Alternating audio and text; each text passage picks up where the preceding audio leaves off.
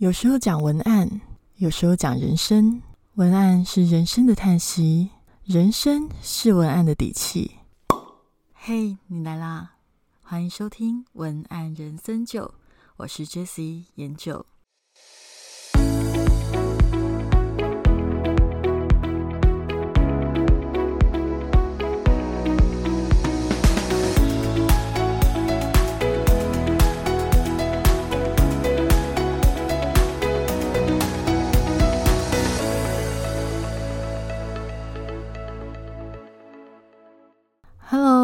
是研究。那最近刚好是七月嘛，七月大概是求职季，所以很多人可能在这个时间点都在找工作，或者是也刚好遇到身边的人在换工作。那我就发现呢，最近就听到了一些故事，就是有一个朋友他在他的求职的过程中算是失利。他其实从以前就有一个问题，就是他一直很不解，为什么他没有办法得到上司的青睐。那后来就是在这次的求职失利中，就发现了，哎，原来他自己的问题就是，呃，他的工作能力是蛮好的，但是他常常就是不太想要配合公司的一些规定跟制度，他的。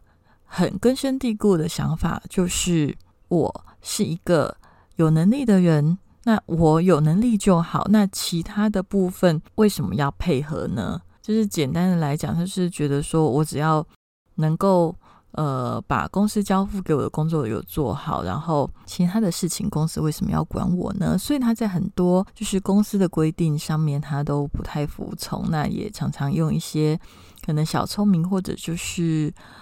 嗯，那种就是叫什么，就讲话比较厉害，所以就会赢人家口头上赢人家嘛。那大大概就是用这样子的方式得到了很就是让他侥幸过关的机会。但是后来在呃公司要续聘的时候就没有办法接受他，然后他就被 fire 掉这样子。那其实我听到这个故事的时候，我就会觉得。呃，其实这个角度啊，跟写文案的角度很像，所以我今天的这个 podcast 的主题叫做“写文案的灵魂拷问”。为什么叫做“写文案的灵魂拷问”？因为我在非常非常早以前开始，应该算是我一开始在教文案的时候，其实我常常就会做这个灵魂拷问。但时间一久，我有点忘记，所以我好像在 podcast 里面之前还没有讲过这件事情。那因为今天这个故事让我想到了这个灵魂拷问呢，常常是用来让很多写文案的初学者能够有一个警醒，到底是怎么样的灵魂拷问？我先讲一个背景，就是呃，非常多的老板，尤其是可能比较传统产业的，或者是。比较没有在接触行销的，或者是有一些人，就是他可能刚好之前是接家族企业，他们家族可能本来就有一定的客群，所以没有在做行销。但是后来可能时代的变化，风民来停的呃发生啊，反正造成了很多社会大环境的变动，然后让他们需要行销的时候，他们就会卡住。到底是什么卡住？这些老板他们都有一个共通的想法，就是我的东西好。本来就应该会卖得动，所以他就会常常很得意、很自傲自己的产品很棒，然后不想要迎合消费者，去调整自己的产品，或者不用调整自己的产品，而是调整说明产品的方式。他可能连这样都不愿意。这样的时候呢，就会造成一个很大的问题，就是消费者他不懂你，但是。你也不想要了解了解消费者，这真的是一件非常奇怪的事情。那所以针对这个事情，我其实就有做了写文案的灵魂拷问这个几个问题。我通常在课程里面就会直接跟他们问：第一个问题是，请问一下，你的文案是要写给谁看呢？有一些人在这个问题就会直接的卡关。呃，为什么会卡关的原因，是因为有一些人在做商品的时候，其实没有那么清楚的去思考过。他的商品是要做给谁的？那可能当时就是，尤其是产业转型的啦，就当时可能有一些天时地利人和，他就刚好红了，他刚好就卖得动，所以他没有想得很清楚他的商品是要卖给谁。所以第一个问题是，你的文案要写给谁看？有一些人根本没有想清楚这件事情，那他们就会卡住了。如果没有卡住的，例如说，他可以告诉我说，呃，我的商品。可能是要卖给可能四十岁到五十岁之间的男性，或者是说呃十八到二十五岁的学生之类的。好，假假设就是他讲得出来，我就会问他的第二个问题是：他们为什么要看你的文案呢？通常这些人。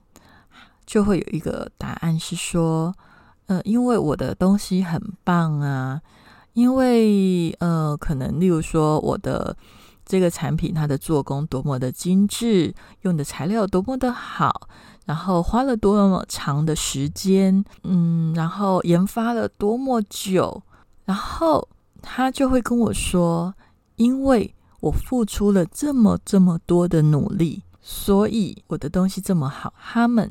当然会看，那我就会只好很残忍的问下一个问题，就是你的东西这么好，为什么我就一定要看？那讲到这里，学生就会愣住，就是因为他们的思考点会比较直接的认为我的东西好，自然你就要看。老实说，你的东西好关我什么事？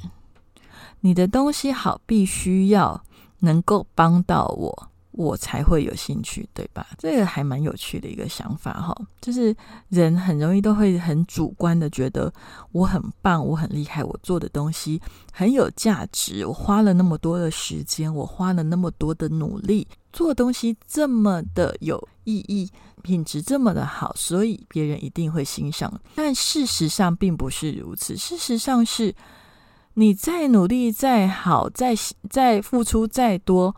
别人没有义务要欣赏，这个是一个盲点哦。所以为什么他们要欣赏？实际上，你的东西再好，都跟消费者没有关系。消费者他关心的事情是能够改善他的生活，提升他的生活，或者让他的生活变得更棒，那都可以。所以，简单的来讲，是在你的优点跟消费者产生关联以前，你的优点对消费者而言毫无价值。这个就是一个很残酷的灵魂拷问。对，所以你的东西，为为什么早期很多人在写文案，现在看到很多文案的新手会这样子写，就是他会写太多关于主观的这个产品，我付出了多少的努力。但是我老实说，这个东西不是不能写哦，其实它是可以写的。可是它的写法，重点是写法是什么？它的写法是必须要站在消费者的角度去思考这个东西，你的写法他听不听得懂？就是例如说，我们可能在卖一些蛋糕的时候，他很容易常常告诉你它的。呃，原料来自于，例如说，呃，它的奶油是澳洲的，或者是来自于哪一些地方？那为什么他这样子写？是因为他有站在消费者的立场上面，他确定他的消费者的头脑里面的知识库听得懂你讲的那些优点跟他之间的关系。例如说。消费者头脑里面的知识库听得懂这个来源的牛奶是很好的东西，就是你也必须要有这样子的一个转化，而不是只是一个单纯的告诉别人我的东西有多好。这个问题很常出现在一些分享我的经验。好了，例如说，我很久以前我曾经采访过一个传统的制香师傅，然后他就会告诉我整个制香的过程，他的材料可能是拿了哪一个地区的沉香拿来干嘛干嘛，然后怎么怎么样做，然后就是很棒。可是问题是在我们一般人的资料库里面，可能并没有那么清楚来自于这个地区的木头是很棒的，然后也没有那个资料库去搞清楚说沉香用什么方式去制作是非常好的品质。可是他就是一味的告诉你，就是他的东西是怎么做、怎么做、怎么做，所以很棒。我听完之后，其实当时第一次采访的时候，我听完之后，我完全不太能够理解放在哪里。然后我就只好问他说：“所以这些东西跟一般的？”在制香的人有什么不同？所以，如果你刚好是这种比较呃技术型的，或者是你在写法上面，就是很容易发生这种你的产业知识要来表达，可是又很容易写出来让你的消费者听不懂的时候，你可以有一个观点去写，就是说去跟你的同业比较，你跟同业之间的不同在哪里？那这个不同反映在。品质上面会有什么样的差异？其实消费者他在乎的只是最后拿到的那个东西是比较好的。那老实说，那个过程你怎么做，他不会记得那么清楚了。虽然不会记得那么清楚，你还是要写清楚，因为那个其实就是一种。呃，堆叠脉络的过程，就是因为你有堆叠了那一些知识，所以你在写结论的时候，呃，会很有说服力。之前我我有看过一些早期的一些写法，就是尤其是保健食品，他可能觉得消费者都听不懂，所以他就写的很简单，可能连它里面的一些成分或一些制作过程都省略。但是随着我们消费者现在就是整个。学习力变强，知识库变多，我觉得这样子的写法变得比较不适合。那这个就是我对于写文案的一个经验的分享。我觉得有一个口诀啦，就是说你一定要想办法让你的优点跟你的消费者是产生关联的。你要去思考的是，呃，我的这个特色可以。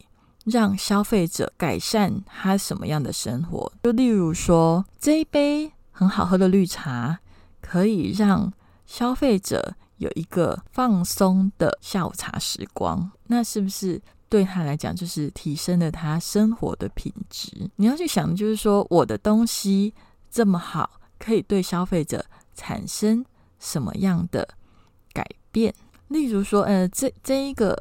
键盘，我们今天在卖一个键盘，它可能它的配置是非常的，它的文字配置上面可能是特别设计过的。要写的不是配置的尺寸有多么的厉害，而是要写的是说设计这个尺寸是为了让消费者在打字的时候最省力或最顺手。就是其实你在讲你的优点，并不是不能讲，而是重点是你在讲你的优点的时候。你必须要去思考的是，你的那个优点对消费者生活来讲，到底可以有什么改变？这个就是一个很重要的想法。那今天这一集哈，先跟大家讲，因为这一集我最近刚好就是蛮多事情正在进行，所以这一集它的文字档可能会比较慢出现，因为这一集我比较没有事先拟稿，那也有可能大家在听的过程中。会觉得比较呃稍微散一点点，因为我刚好是抽空临时录的这一集。但是我觉得其实这一些提问，虽然它算是一个文案的初级者就应该要了解的事情，但是无论你是初学者或者是已经写一阵子人，我倒觉得都蛮值得时时刻刻的提醒，就是。你的文案到底写给谁看？他们为什么要看？你的优点跟消费者有什么关系？这些事情就对你的文案会有很大的影响。哦，最近刚好也在看那出陆剧，叫做《梦华录》，我不晓得朋友有有没有看过。那我我要提的不是《梦华录》剧情，而是它，因为它里面有一些经商的过程。那呃，《梦华录》它本身是改编关汉卿的一部呃剧，叫做。赵盼儿风月旧风尘，那反正他的戏里面就是说女主角叫赵盼儿，然后那总而言之就是他一开始在京城的这个地方去开了一间茶坊，然后呢他开了一间茶坊却生意不好，那个时候才发现说，因为他开的那个茶坊来的车水马龙的人，他们其实都是比较匆促忙碌，所以没有时间在那边就是看着漂亮的茶艺，慢慢的像文人墨客这样子品茶。他们比较习惯的就是散茶。当时他们就在争论说，那怎么办？生意不好。然后有一些人就说，那既然来的这些人要，嗯，都在喝散茶，那我们就改成散茶好了。然后另外一个人就说，哎，可是这样子的话，我们不是整个特色都不见了吗？我们的重点就是茶艺，就是这些看起来很有仪式感的东西。那如果我们去卖散茶，不就完全都没有意义了吗？那大家就是在争吵，生意不好。那当然这件事情到最后，他们的。决定是直接搬一个地方啦，就是搬走，因为他简单的来讲，其实这个故事就是它的产品是茶的仪式感做得非常的好的茶艺，但是它却开在一个错误的地方，就等于它锁定错了 TA。所以就像我刚刚讲的结论嘛，你的东西再好，如果刚好跟你的 TA 毫无关系。那它没有价值，所以就是说，他在一个车水马龙、他都是在送货的人的地方，然后开了一间非常有气质的茶艺店，然后那些人，纵使你多么的有气质，多么的茶艺多么的高，然后里面弹的琵琶是天下第一的琵琶音，但是那些人他们不要听这个，他们不需要这个，所以你的优点对他们来讲。一点帮助都没有。那当然，你的优点在他们的世界里面也没有价值。通常锁定错 D T A 怎么办？就是快点换 T A。所以，就像他们的结论是，他们赶快搬走，搬去一个文人墨客会喜欢品茶的位置。那那个地方，因为 T A 是对的，所以他们的茶艺、他们的茶点、他们的琵琶的。乐曲就会变得很有价值。刚好这个就是我最近看的一出呃剧里面，他在做生意上面，我觉得跟这一件就是今天我要聊的事情是有关系的。那总而言之，今天呢最大的重点就是说，你的优点必须跟你的锁定的 TA，也就是锁定的消费者是。有产生正面意义跟连接的，那你的优点才会有价值。所以，呃，无论在职场上，无论在写作上，无论在任何的关系上，我觉得逻辑都差不多啦。就是说，其实别人会觉得你是一个好人，或者是一个好相处的人，大部分就是你这个人在对方呃的感受上是有产生好处的。那好处有可能包含了是。例如说，嗯，长得很漂亮，让他看了赏心悦目，这也是个好处；或者是呃，你的为人作风让他们感觉很舒服，那也是一个好处；或者是你有对他有实质的帮助，那些都是好处。那总而言之，就是好。如果是公司的话，那你的 T A 也许就是你的上司跟你的同事。那如果你想要待在一间公司，你。势必要让你的存在对于这群人来讲是有好处，所以不能够说觉得自己呃才华很好，就觉得别人一定要留你。而且才华很好，如果你非常的难相处，那对他们来讲也许弊大于利，那他不一定要留你。就像说我们在卖商品一样啊，如果说你可能商品看起来是很不错，但是它可能是有一个。很显而易见的缺点，例如说太贵、很难操作，都有可能。等于说，对消费者来讲就是一个比较嘛，只要是弊大于利，他也是不想买。所以无论如何，如果发生了自己的优点跟你的 TA 是没有办法产生正向连接的，那就只有两个方式。第一个方式就是换 TA。那如果在呃，就职上面就是换公司去去应征别间。那第二个可能就是调整自己的表达方式。也许你的价值、个人价值、产品价值，其实这些 TA 是需要的，只是说你里面可能有一些表达方式需要微调。